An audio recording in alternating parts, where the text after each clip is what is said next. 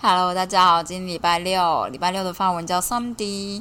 我跟你说，我刚才其实就是录了很长一段，可是呢，我忘记按下继续录音的键。实际上就是我为了要确认一下礼拜六的发文到底怎么念，然后我就按了暂停，然后等到我开始继续录的时候，忘记忘忘记按了开始，所以导致我刚刚大概录了二十分钟吧，就是都没有都没有录进去呢。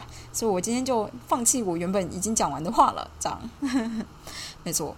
我只是想说一下，今天就是下午发生的就是什么回归，哎，什么校正回归、校正回归这件事情，我觉得就是大家反应就是太激烈了。这样，我觉得如果你自诩为知识分子，遇到不太听听不懂的名词，你也不要觉得怎么跟我逻辑不符合，他在讲什么听不懂，然后就暴气。这样，我可以理解大家暴气这件事，可能理论上呢，记者会要讲让大家听得懂这件事情。是是应该的啦，可是你看他们每天开，然后这么多资讯，我觉得你就不要苛求大家。他的确名字写的不太好，就像是阿婷就说，如果你直接跟大家说，哦，就是补登之前就是前几天还没做完的资料，我觉得也许大家接受度会高一点。但他用一个相对科学的名词，就让很多觉得自己是科学人的人炸裂了，这样子。不过我觉得。遇到不懂的名词去查一下，能接受就接受，可是不要用那种讽刺的语气一直在吵闹，这样我自己是这样觉得啦。因为现在就是医疗人员很辛苦，然后业务量又这么多，然后在那边一直吵闹，一直吵闹的人，难道就是叫你帮忙就愿意帮忙吗？你可能就觉得这风险高啊，不要，这是他们的工作啊什么的。然后有别人说哦，我们体恤医疗人员呐，都说屁话。就是对，大概就是这样子。我只是觉得遇到不懂的事情查一下就好了，大家不要先抱气。好的，所以今天我就是不管怎么样，我就是想要念一下，就是发现，就是关于就是拖延心理学的神经科学的发现。第四个就是先天有共鸣。他说。当你一再拖延，你认为自己无法处理的事情，或是令你不自在的事情的时候，你不只体验到内隐记忆的启动，也感受到他们激发的强烈的情绪反应。同时，你也不知道该如何看待自己。你有能力吗？你可以有自己的想法吗？你值得被爱，获得尊重吗？研究证实呢，自尊低落也是导致拖延的原因。你的自我形象，也就是你对自己的能力是否有信心，是否看重自己这件事情，在年幼的时候就已经塑造出来了。我们现在知道，大脑先天非常重视。是社交这件事情，它是依据关爱我们的人对待我们的方式来成长和发展。我们先天就会想要和他人产生关联，因而看到母亲的脸时，大脑就会释放化学物质，让他感到愉悦，刺激大脑的成长。后来科学家发现镜像神经元这件事，这表示当我们看到别人的行为和感受的时候，我们大脑内启动的神经元和对方大脑活跃的神经元是一样的。什么意思啊？我看一下，我们大脑内启动神经元，对方。好哦，好哦，所以越来越多研究显示，一个人大脑的形状会影响另外一个人大脑的状态，真的假的？好 creepy 哦！所以照顾婴儿的人不光是换尿布和提供食物而已，还有其他的作用，就是他们会以情感还有互动的方式刺激小孩的大脑成长，这样子吗？嗯，好哦。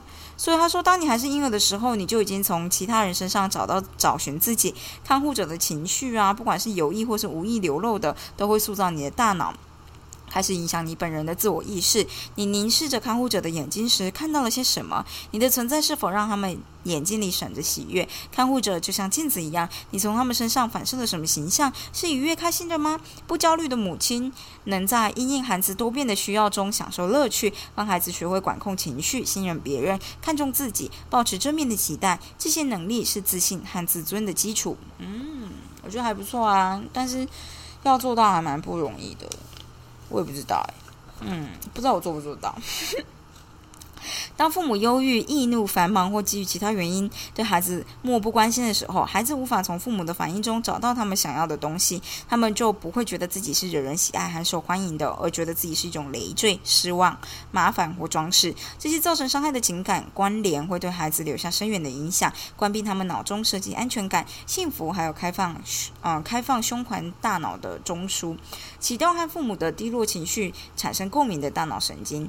孩子的自我形象发展会把父母的情绪状态也融在里面。父母不能对小孩做适当的情感反应时，孩子可能会开始感到无聊或空虚，无法做到幼时最重要的事情，就是与看护者产生心理连结。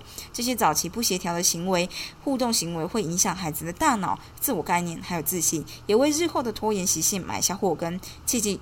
各种人际关系免不了都有不协调的情况，不见得这就是问题。你一个父母总有心情不好的日子，这种不协调的情况是经常发生时，才会在孩子心里留下不健全的阴影。我觉得很有道理，也有点难做到吗？也不一定有点难啊。就是大家都会想要好好的做。我觉得以现在的父母而言，以前的父母可能假设是比较忙碌的人，可能就是小孩子就丢着吧，我也不知道，因为。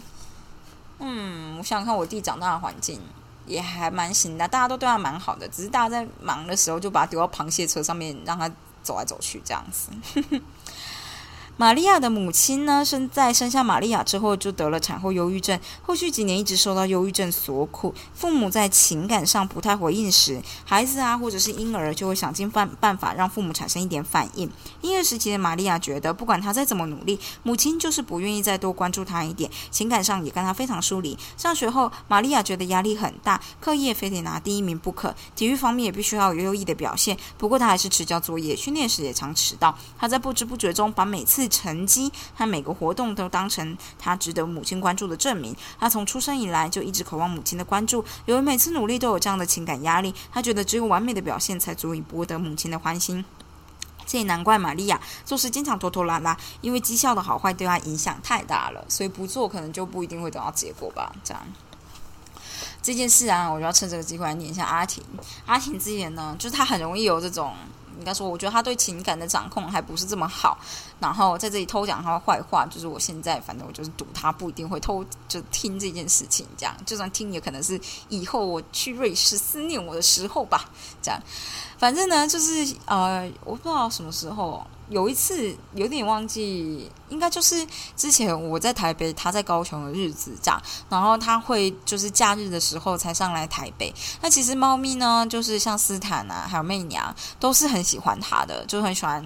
就是阿婷，就是陪他们玩这样，所以就是过了五天，然后再见到阿婷，他们就显得很兴奋。然后兴奋的时候呢，好像斯坦媚娘就失控了，就有点失控啦。就是他可能一直吵，一直吵，然后一定要他陪他玩，跳到他身上什么之类的。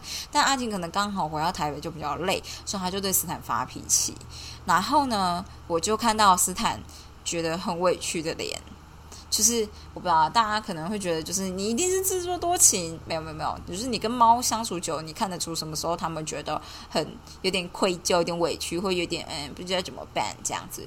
那个时候呢，我就觉得，就是我就训斥了阿婷，可是他通常在那种时候就会觉得，你为什么没有站在我这边？他可能就是需要过半个钟头、一个钟头想一想，然后才会就是想清楚。可我只是觉得说。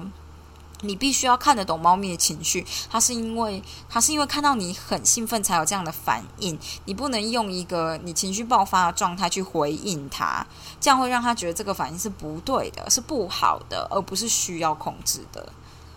就是我其实觉得这件事很重要，所以我才会之前就是也会要求阿婷说，你必须要控制好你的情绪反应，不是说什么你已经。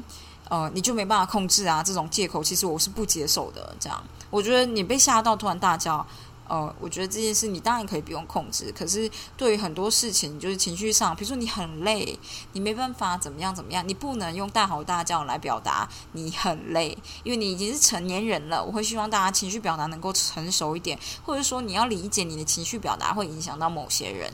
因为我是大人，所以我不一定会受到你情绪。情绪的影响，就是我当然会被波及，可是我对我的影响没有这么大。但对于不懂的，像小孩、像猫咪，他们就不明白你为什么会这样，然后他们就觉得是不是他们做错了？他们不会觉得你心情不好，他们只会觉得也许怪怪的。但是是不是我做错什么这样子？我觉得猫咪是这样，所以就是我就会觉得说，我管猫咪，阿婷都会觉得为什么我管得动猫咪？因为我就是我对猫咪的。任何反应都很绝对，就是当你做我觉得 OK 的事情，我就会给你绝对的好跟好的反应跟不好的反应。要怎么说呢？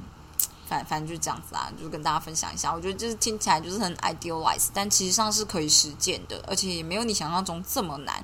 就是你必须要知道的事情，就是小孩或猫咪，嗯，就是他们是比较思考单一的的的生物，一直到大家开始发展到可以认知之前呢，我都觉得你要把它预设成它就是就是猫咪啦，就比较像小孩啊，就是它现在目前的状态比较像是非黑即白。然后可能长大一点才会知道，也许有第三种选择。但是在那之前，都是好跟坏两个选择。那这样子的话，你就要很小心，你今天的态度会让他觉得这件事是好还是坏。这样子，大概就这样子吧。就就这么讲这个。哦，就是对。不过我觉得爸妈就是的家庭的影响真的蛮大的啦。嗯，大概就这样子。今天就这样，很棒棒啊？十分钟，十分钟，一路就是你知道，很 OK。嗯，没错，我大概今天分享完了。我就是。